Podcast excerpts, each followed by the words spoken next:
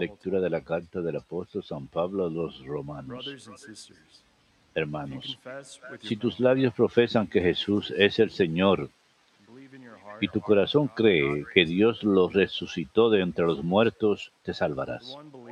Por la heart fe del corazón llegamos a la justificación y por la profesión de los labios a la salvación. Dice la Escritura, nadie que cree en Él quedará defraudado, porque no hay distinción entre judío y griego, ya que uno mismo es el Señor de todos, generoso con todos los que lo invocan. Pues todo el que invoca el nombre del Señor se salvará. Ahora bien, ¿cómo van a invocarlo si no creen en Él? ¿Cómo van a creer si no oyen hablar de Él? ¿Y cómo van a oír sin alguien que proclame? ¿Y cómo van a proclamar si no los envían? Lo dice la Escritura. Qué hermosos los pies de los que anuncian el Evangelio. Pero no todos han prestado oídos al Evangelio. Como dice Isaías, Señor. ¿quién ha dado fe a nuestro mensaje? Así pues, la fe nace del mensaje y el mensaje consiste en hablar de Cristo. Pero yo pregunto? ¿es que no lo han oído? Todo lo contrario, a toda la tierra alcanza su pregón y hasta los límites del orbe su lenguaje. Verbum.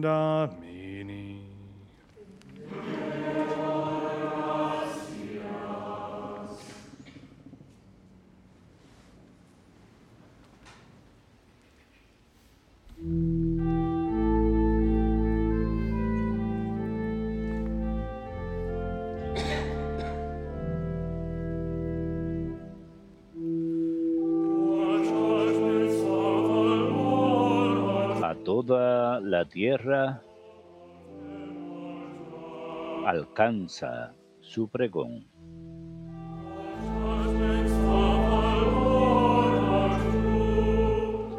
A toda la tierra alcanza su pregón. La ley del Señor es perfecta, consolación del alma. El dictamen del Señor, verás sabiduría del sencillo. A toda la tierra alcanza su pregón.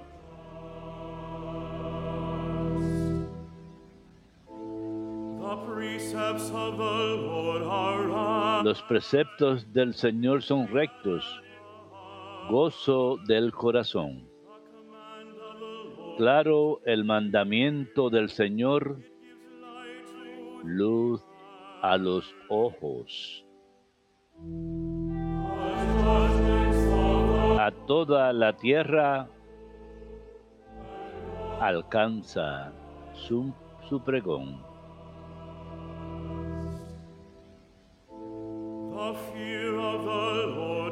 El temor del Señor es puro, por siempre estable.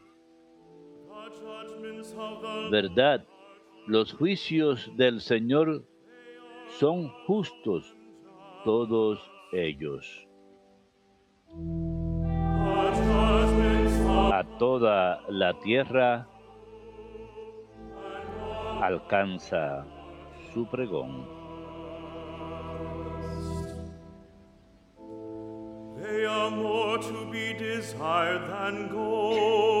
Apetecibles más que el oro, más que el oro más fino. Sus palabras más dulces que la miel, más que el jugo de panales. A toda la tierra alcanza su pregón.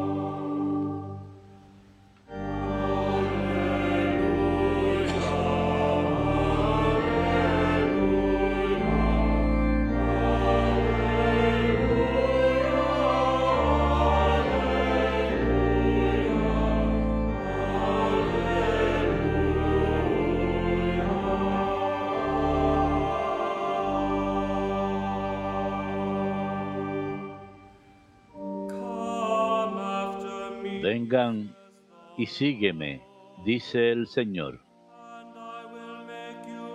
y los haré pescadores de hombres.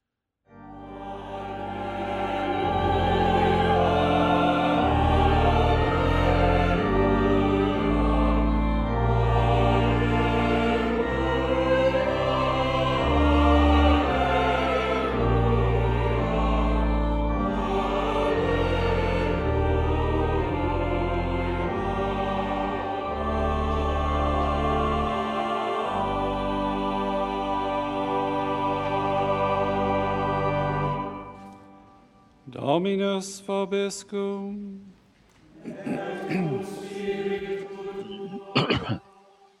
Lectio Sancti Evangelii secundum the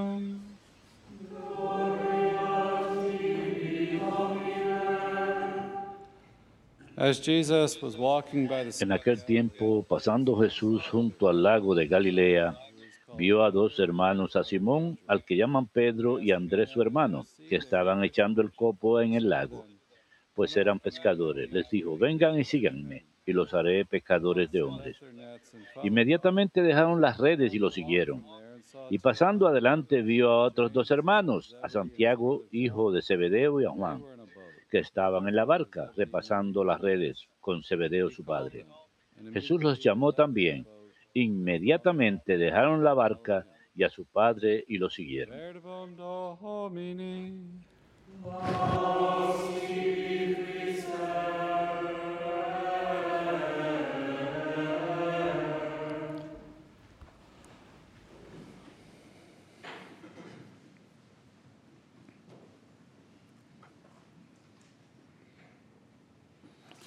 Today we celebrate the feast. Hoy celebramos la fiesta de San Andrés, hermano de Pedro, mártir. Por supuesto, era judío de Galilea, pero tiene nombre griego. En el idioma griego en aquel entonces era el idioma del comercio en el mundo mediterráneo. Después que Alejandro Magno conquistó la región, fue establecido como el idioma predominante.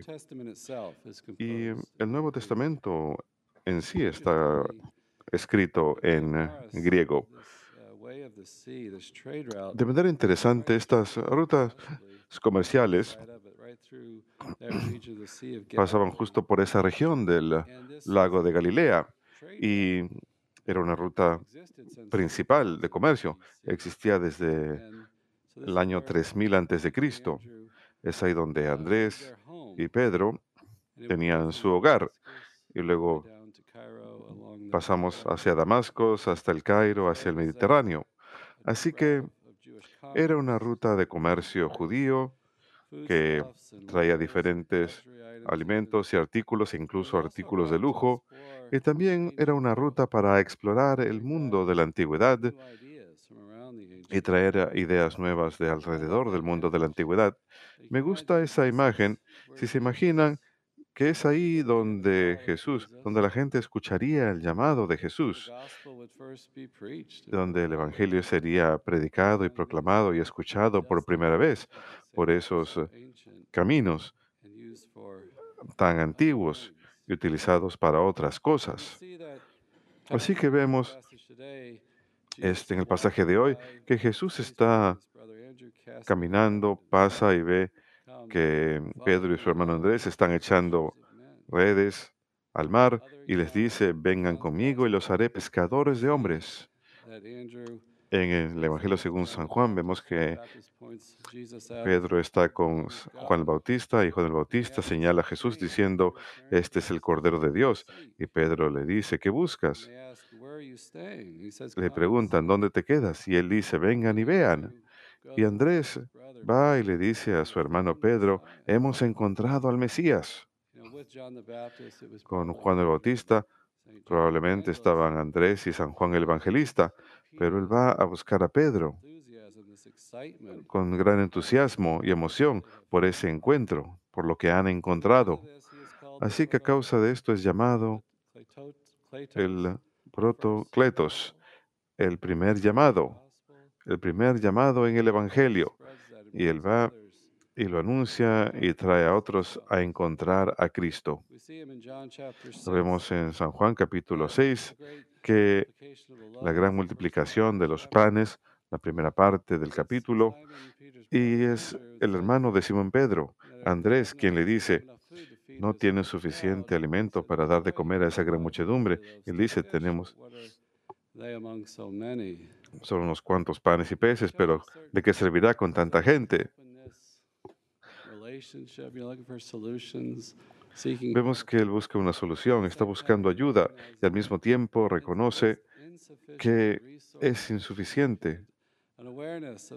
Está consciente de su propia pobreza, de su condición.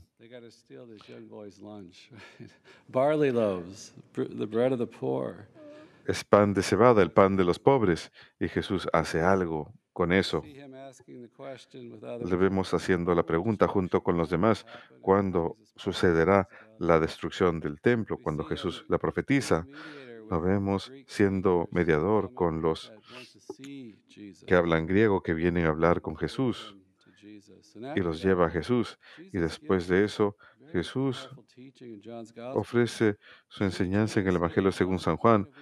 Amén, amén digo, a menos que un grano de trigo caiga en la tierra y muera, permanecerás solo, pero si muere dará mucho fruto. Aquel que ama su vida la perderá, pero aquel que detesta su vida en este mundo tendrá vida eterna.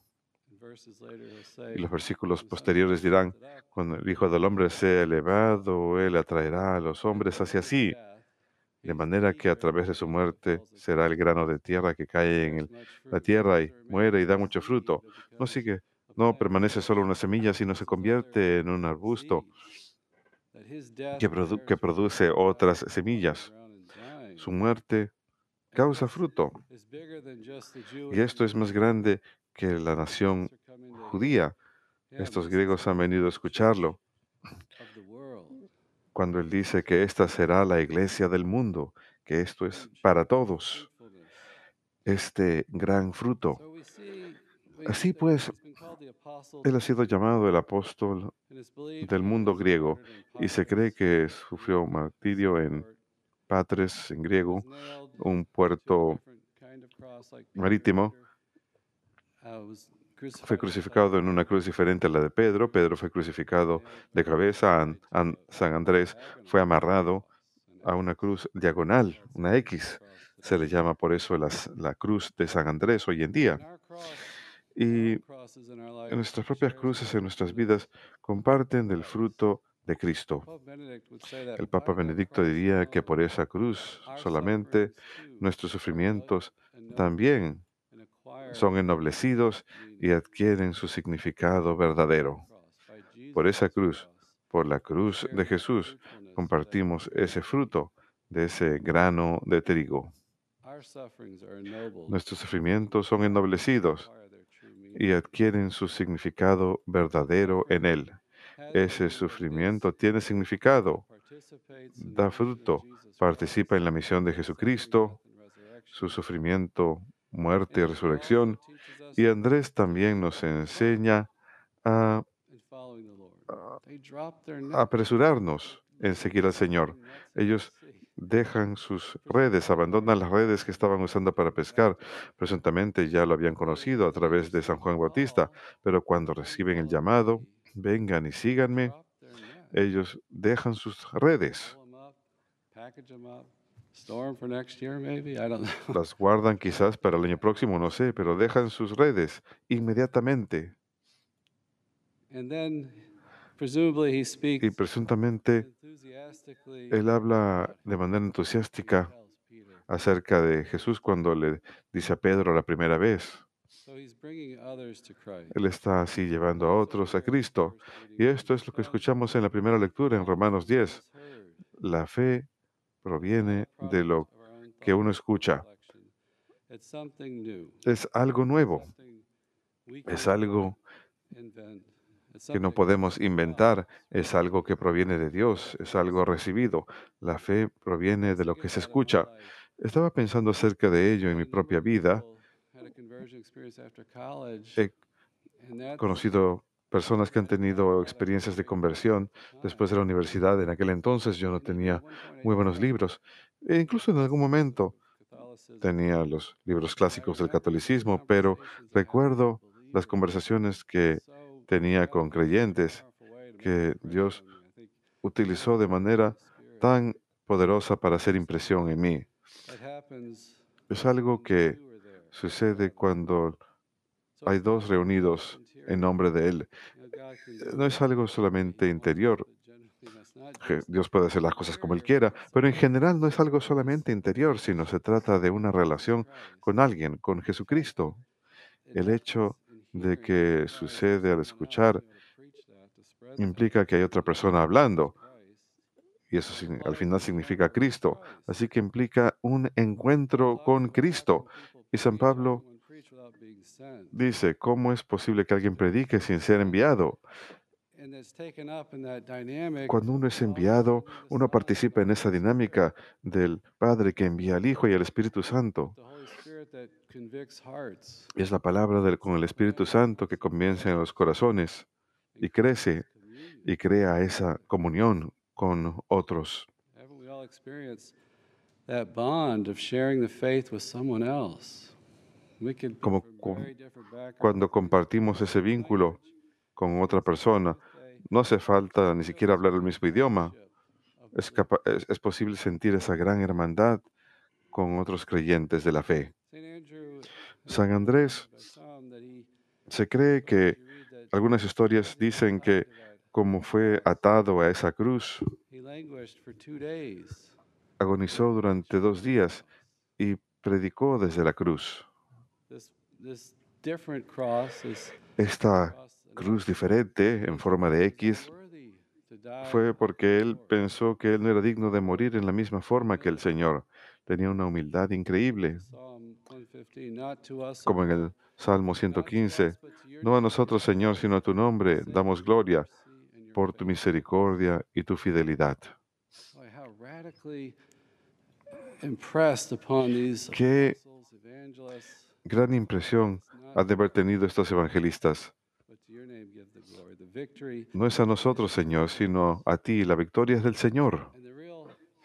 Y la verdadera senda hacia adelante en el camino a través del caos y el mal del mundo es el camino de los santos, aquellos que comparten la muerte y resurrección de Cristo. San. Andrés se distanció claramente de la idea de que él lo- era importante por sí solo. Nosotros podemos tener dificultad con eso mismo. Nos podemos preguntar, ¿tengo las palabras correctas? ¿Tengo la situación correcta, las circunstancias correctas? Las soluciones quizás que pensamos que debemos tener. Queremos decir solamente las cosas correctas rodearnos solamente de las personas correctas. Él se encontraba crucificado, agonizando en una cruz. y predicó. Todos Todos los cristianos tenemos una oportunidad porque todos tenemos una cruz en nuestras vidas. Y esa cruz predica. Esa cruz es testimonio para otros, señala a otros hacia el camino correcto para que se pregunten de dónde obtiene esta persona las fuerzas. Es de Jesucristo. Lumen Gentium, el, el documento del Vaticano II acerca de la Iglesia dice, todos los fieles de Cristo, sin importar las circunstancias de sus vidas, y de hecho a través de todas esas circunstancias, aumentarán a diario en santidad si reciben todas las cosas con fe de las manos de su Padre en el cielo y si cooperan con la voluntad divina en el servicio temporal, manifestarán a todos los hombres el amor con el que Dios amó al mundo, para recibir todas las cosas con fe de las manos de su Padre celestial. Hay muchas cruces en nuestras vidas. Acéptenlas con fe y eso manifestará el amor de Dios al mundo. Vemos en la cruz que el mal más grande, el haber, mandado, el haber matado a Cristo, el Hijo de Dios, es haber convertido, ese, y esa, ese mal es convertido en un bien. para todo el mundo, para todo el universo, y es un bien mayor que la creación misma, esa redención. Así que Jesús utiliza esas cosas en nuestras vidas, esas cruces, para este gran bien, para ese fruto. Estaba pensando, ¿qué dirían si estuvieran en esa situación? Si estuvieran predicando desde la cruz, ¿cuáles serían las cosas esenciales que les dirían a los demás acerca de Jesús? Porque en cierto sentido, a diario, estamos en medio de nuestras dificultades llamados a proclamarlo como Hijo de Dios, que Él solamente es aquel en quien tenemos salvación, que Él solamente es la fuente de todo lo bueno. En Él encontramos nuestra paz, nuestra alegría. En Él vemos la voluntad de Dios. Él nos hace un llamado en nuestras vidas a seguirlo, a tener hermandad con Él, a tener comunión con Él, a recibir su Espíritu Santo. No hay salvación en ningún otro, por seguro no en el mundo ni en nosotros mismos. Es en Cristo solamente. Él lo es todo. Él es la fuente y meta de nuestra vida cristiana completa. Proclamemos fielmente y demos testimonio de esa verdad.